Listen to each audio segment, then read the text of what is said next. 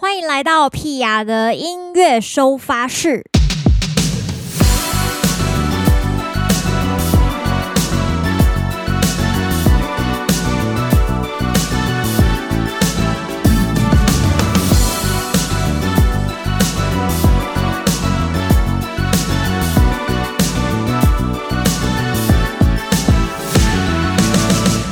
十一号的屁雅的音乐收发室，最近是国庆连假，大家有出门吗？还是跟我一样在家里面追剧呢？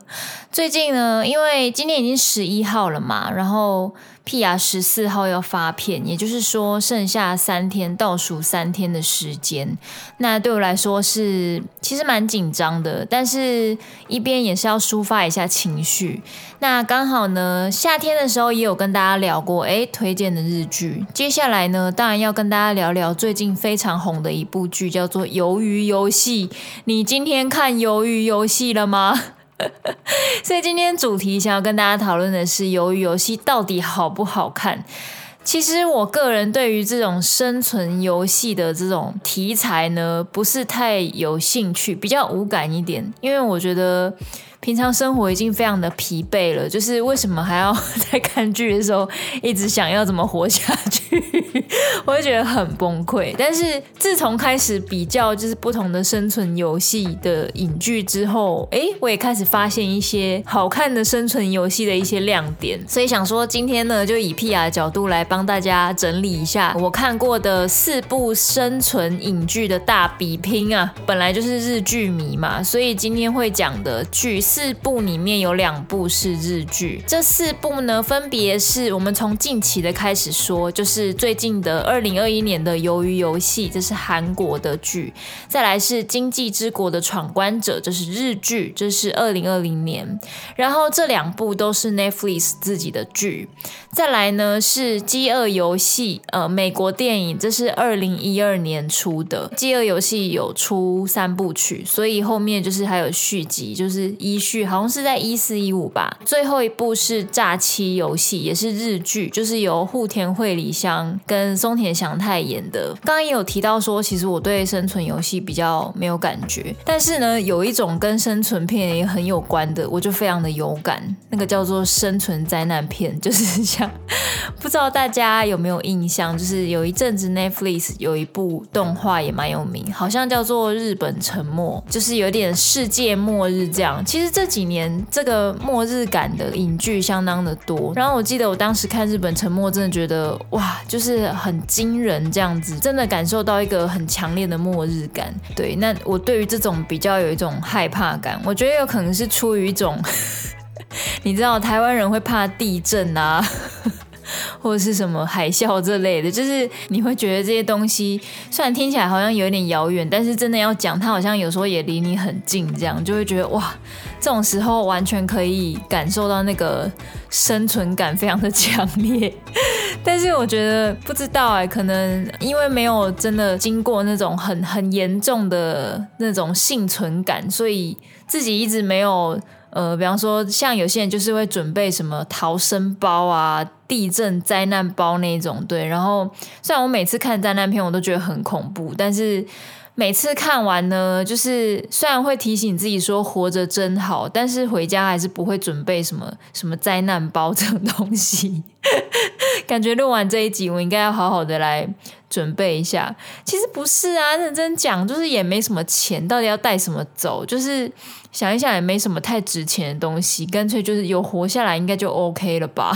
每次都是用这种心态这样子。在分析每一部之前，我先给大家一个结论好了。如果你不想要听完这一整集的话，因为这几天就是为了要录这集，我真的做了非常多的功课，然后看了很多 YouTube 影片，就是大家的解析也好啊，或者是因为你知道我根本不可能在这么短时间内真的把这四部全部复习过一遍，所以有些真的是也是。是照印象，然后有一些就是，呃，也有看，也有看内容，就是有看运镜，然后可能后面就是用快转的方式把它看完，这样。那我得到一个结论就是呢，只要这个影剧越新呢，越追求画面的刺激度。还有游戏的设计会越简易。呃，我们就用刚刚讲这四部，就是最老的就是《诈欺游戏》，就是户田惠里香这一部日剧里面的游戏难度就真的比较高，就是它是属于策略型的，它有时候必须要团队对战，那有时候又是个人跟团队之间的抗战，然后再来来到饥饿游戏呢，哦，为了保护妹妹，然后挺身而出嘛，然后自己去担任那个贡品、那个祭品，然后去参加这个比赛，这个游戏里面玩的就是感觉比较偏重点，比较不是。在玩游戏的过程，而是他经历了这一个不同的阶级制度的这个感觉啦，比较是讲这个东西，讲一个环境的。那再来来到二零二零年的《经济之国闯关者》，我觉得还蛮有趣，就是到这一步，它其实是也是讲生存，但是它的生存之间有非常非常多的点，就是它会讲人跟人之间的关系，游戏本身也会有一些意义在，它不一定是难的游戏，但是它有分不同种类，玩起来会有不同的意义存在这样子。那来到鱿鱼游戏，就是到今年的鱿鱼游戏，我觉得是，就游戏本身是最简单的亮点，可能是在，比方说它设计角色的部分，或者是美术这一类的，其实各自有各自的亮点呢、所以今天会来跟大家分享一下。那在讲亮点之前，当然先分享一下喜好程度，因为大家一定会听我聊这个内容的时候，发现说，哎，其实 Pia 比较喜欢哪一部？不要让你们猜了，好不好？我就直接讲。我觉得诈欺游戏跟经济之国对我来说程度差不多，差不多喜欢。饥饿游戏跟鱿鱼游戏差不多喜欢，但是呢，前面讲了两部日剧我还是比较喜欢。那我会慢慢的跟大家介绍原因是什么。那我这四部看下来，我觉得像韩剧啊，韩剧的亮点就是它非常会营造一种神秘的悬疑感。像之前也有跟大家分享，我前阵子看一个什么什么上流世界那个的。就是他那个也是很会营造一种很神秘、很悬疑，然后很华丽的感觉。可是其实故事本身超级的小。我觉得由于游戏厉害的地方，还有在于这一次他人物角色设计的创新的角度。比方说，可能你在生存游戏里面看到，可能就是他们彼此之间本来是朋友，或者是他们都是陌生人。但是在由于游戏里面，除了有陌生人之外呢，那他们还会有什么？比方说。呃，讨债人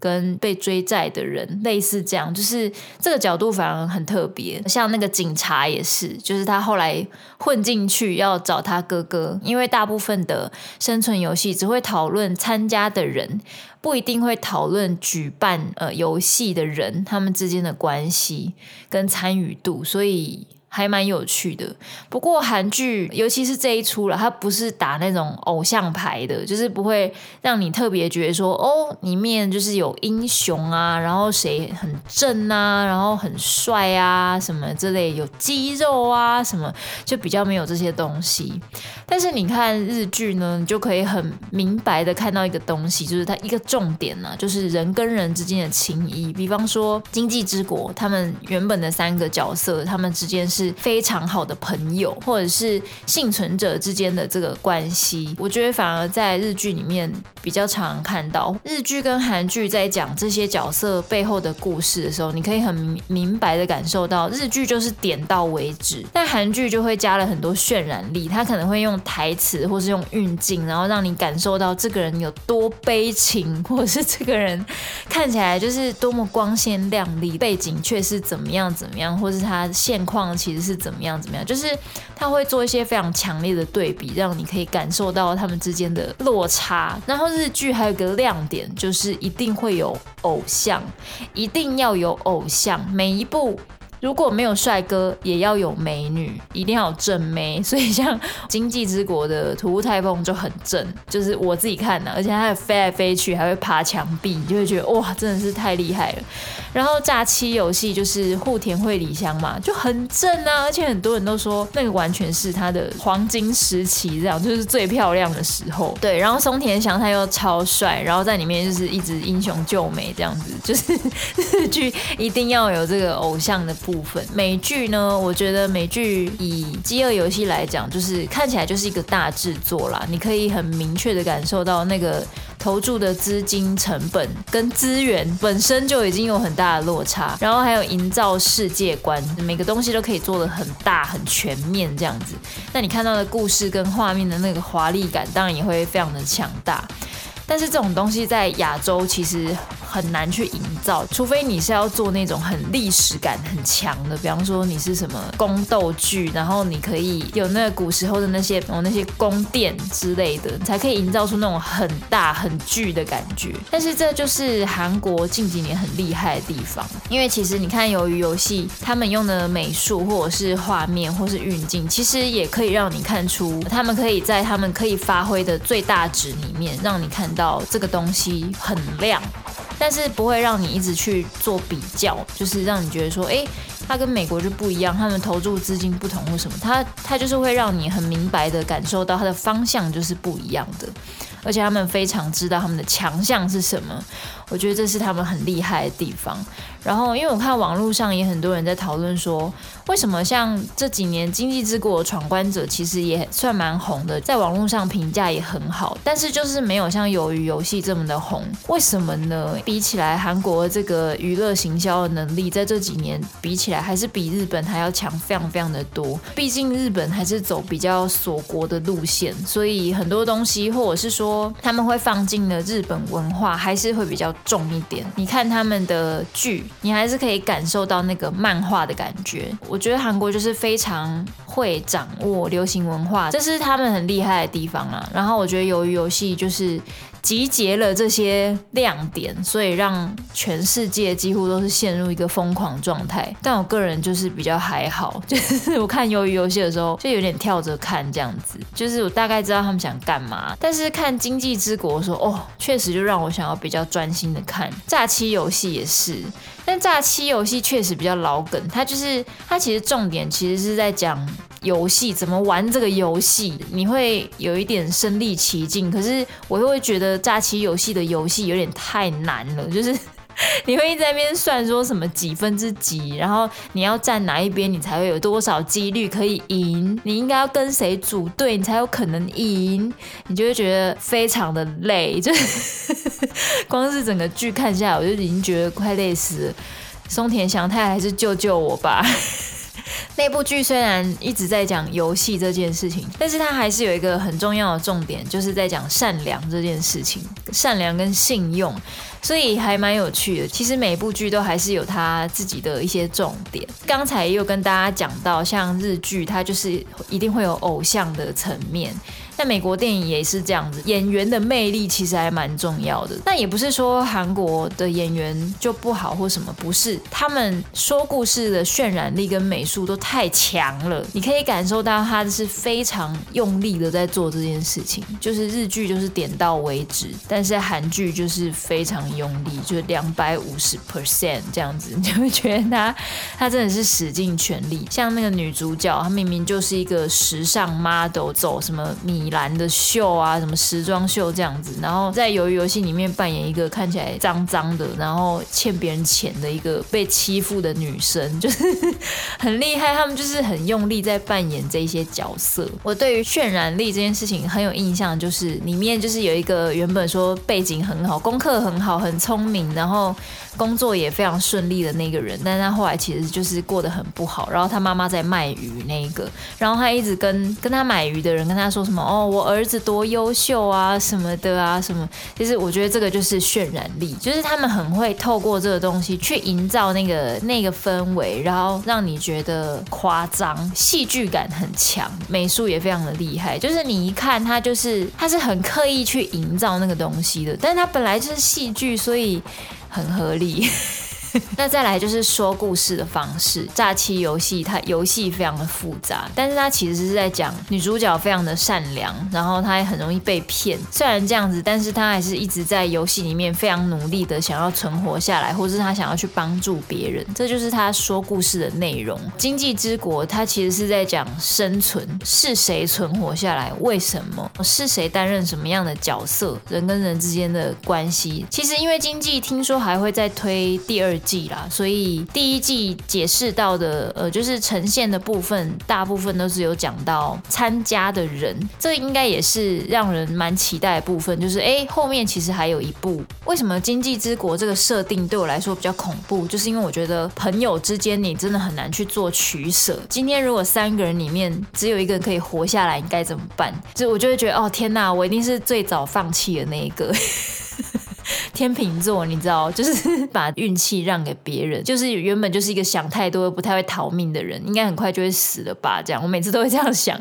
所以看《经济之国》的时候，我就会觉得很恐怖。诈欺游戏，因为它是先。得到这个参加的机会之后，他才去找了参加的这个老师。但是他一开始不太知道那个人是他的战友啦，就是他把钱交给另外一个老师嘛。然后后来也是他去找了别人来帮助他，就是找一个天才诈欺师松田翔太饰演的秋山阿基亚嘛这样子。要说互相认识也不完全，就是有部分是认识的，那有部分是因为这个游戏而被牵起来的。这个也是诈欺游戏剧情很清楚的地方，不会让你有。任何的这个分散的遐想，想说，哎，他是不是要琢磨于这个地方要讲什么？哎，其实没有，就是非常干净，他想讲什么就讲什么，不想讲什么他就不会多琢磨。那像饥饿游戏呢，它就是被分类过的，穷人跟富人这样子。那穷人不一定彼此认识嘛，但是他跟他妹妹认识，他们毕竟是一家人。对，就是这个是背景的差异。再来呢，就是有一些剧对于主办方有描。写到有一些没有，像鱿鱼游戏它就有写嘛，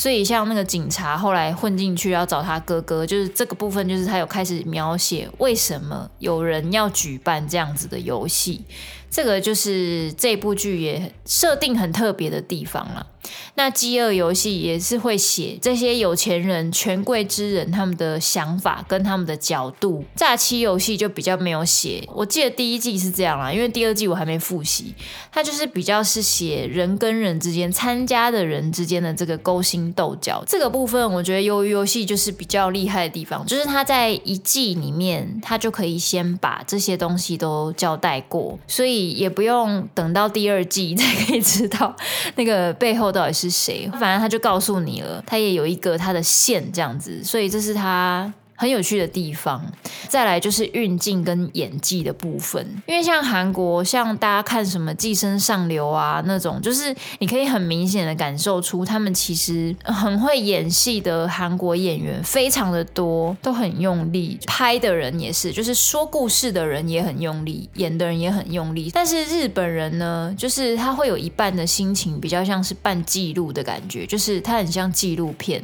就是他在记录这一些人参加这个。游戏他们的心情状态，然后他们之间的沟通对话之类的，再加上微微的渲染哦，就是你还是可以看到一些哦很刺激啊，跑来跑去啊，飞来飞去啊，或者是在推敲这个游戏要怎么进行的这些内容。饥饿游戏的美国电影就不用讲了嘛，运镜一定是很华丽，动画也非常的厉害，这样子哦，这就没什么好说的。那诈欺游戏因为它比较久啦，它是十四年前的剧了，所以坦白说就是比较老。梗一点，他就是用偶像的主线去推这个故事，但是我觉得也因为这样，虽然是老梗啊，但是老梗就是他的梗都很清楚，所以你很知道他想要干嘛，所以反而看起来还蛮单纯的。比方说，你看鱿鱼游戏，你就必须会 会接触到他们每一个参加者背后的故事，到底是因为什么原因他来参加这个？那为什么他最后选择放弃？他会有很多自己背景的故事在，这就是他们有一点不一样的地方。其实这几部看下来都还蛮有趣的。那我最后就是简单帮大家分类一下，就是如果大家想要看剧情类的话呢，鱿鱼游戏跟饥饿游戏就是有一点接近，他们都是走有一点类似物竞天择了，就是说你被环境淘汰了，然后你选择到这个地方，然后你想要力争上游，你想要去，你想要赢，就被推动，你要你要去报名这个东西，然后你要往上爬，但是最后。你还是被支配的那个人，但是诈欺游戏呢，就是比较主导权比较强一点。了解游戏规则之后，他知道怎么样胜利，可是他其实并不是真的要胜利，他可能只是想要拯救某一些人。如果用游戏程度来分呢，就是诈欺游戏最难。再来，经济之国跟饥饿游戏比较接近，就是他们有一些体能的，也有一些智力的。最后就是鱿鱼游戏，都是一些儿时什么童年的时候玩的游戏，很简单，但是简单中带很多的血腥。所以讲到血腥刺激的程度，我觉得第一名应该就是鱿鱼游戏啦，就是它就是非常大量的人死掉的画面，非常的多这样，然后再来是经济之国，就是它有一些很镜头很近的。很血腥的部分，所以喜欢看这种很血腥的人，应该这两部都应该觉得还蛮喜欢。然后再来就是饥饿游戏，最后才是诈欺游戏。因为诈欺游戏它要讲其实是善良这件事情，并不是指死亡，最惨也就是让你赔钱而已。还没有叫你去死，这样，而且是